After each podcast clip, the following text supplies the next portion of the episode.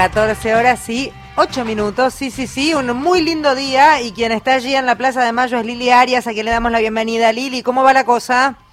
Muy buenas tardes, la, ya la plaza obviamente está congregando a mucho más cantidad de personas de lo que se esperaban. Obviamente son de distintos eh, sindicatos, principalmente de la CTA, de ATE, eh, de camioneros, que son los sindicatos convocantes, y eh, o sea, la rama de la CGT que responde a Pablo Moyano. Y por otro lado también tenemos organismos sociales y micropymes convocados aquí en Plaza de Mayo. Recordamos nada más Unidad Nacional por la Soberanía con Justicia Social. Ese es el documento consensuado y del cual dieron más de 100 firmas y que va a ser leído hoy a, partir de las 4 de la tarde aquí en el acto de Plaza de Mayo. Daniel Catalano, secretario general de la Asociación de Trabajadores del Estado, está con nosotros. Daniel, ¿qué se espera de este documento? ¿Cuáles son las bases principales? Lo que esperamos es la, escucha atenta por parte del gobierno. Estamos en una situación crítica en donde nuestra lealtad con el espacio político es inquebrantable, con el liderazgo de Cristina, pero con la necesidad de poder resolver situaciones que nos están angustiando, que no poder ganar la inflación.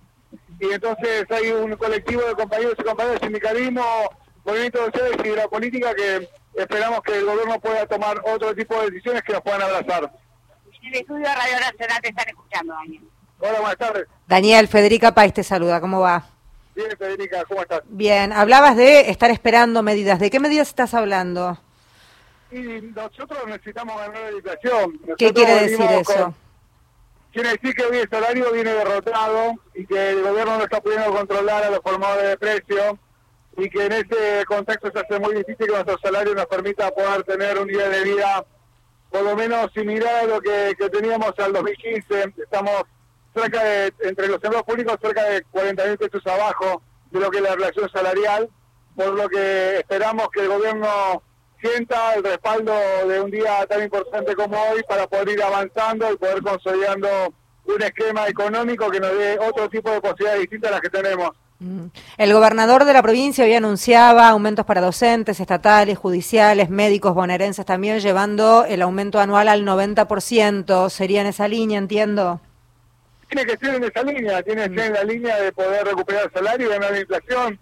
Hoy no, la, mayoría de los sectores no lo estamos pudiendo hacer. Nosotros celebramos el acuerdo de la provincia de Buenos Aires, celebramos a aceiteros, celebramos la, bancaria. Ojalá que a Camioneros también le vaya bien con el 135 que, que están pidiendo.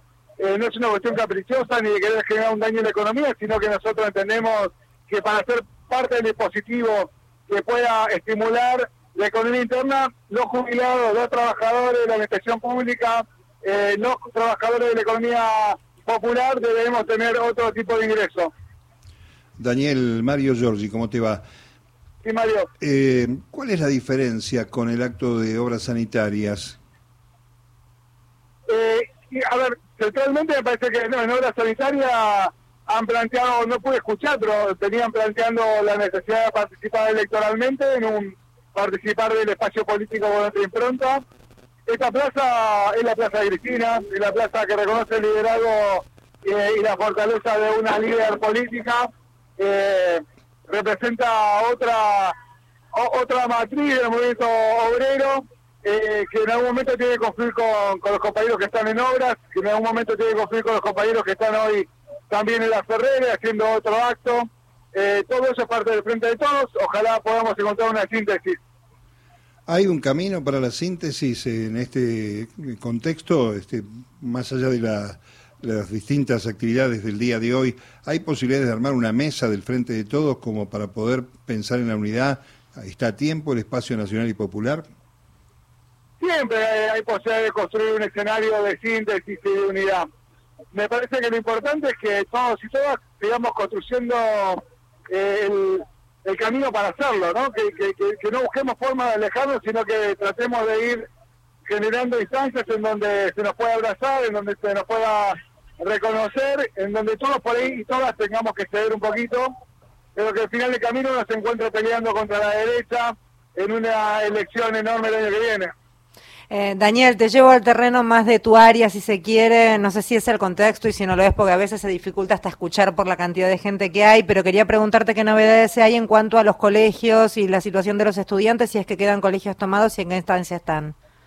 Mira, eh, la situación sigue siendo traumática, todavía sigue siendo la policía de la casa de los padres a notificarlos de una multa eh, que es más de 220 mil pesos por, por día. Eh, estamos trabajando en el marco jurídico para poder respaldar a los, a los papás, a las mamás de nuestros pibes que están eh, resistiendo en las escuelas. Se está evaluando volver a una situación de toma con distintas particularidades y nosotros obviamente del movimiento obrero eh, tratando de, ser un eslabón más que, que ayude. Las peleas que están llevando adelante son las mismas del 2017, son las mismas peleas que hacían nuestros pibes y nuestras pibas en las escuelas, que es por tener la posibilidad de tener una comida proteica digna que les permita ganar de alguna manera eh, calidad de vida. Son las mismas peleas que se pueda discutir un nivel de pasantía en donde no sienta que se están explotando y que haya un reconocimiento.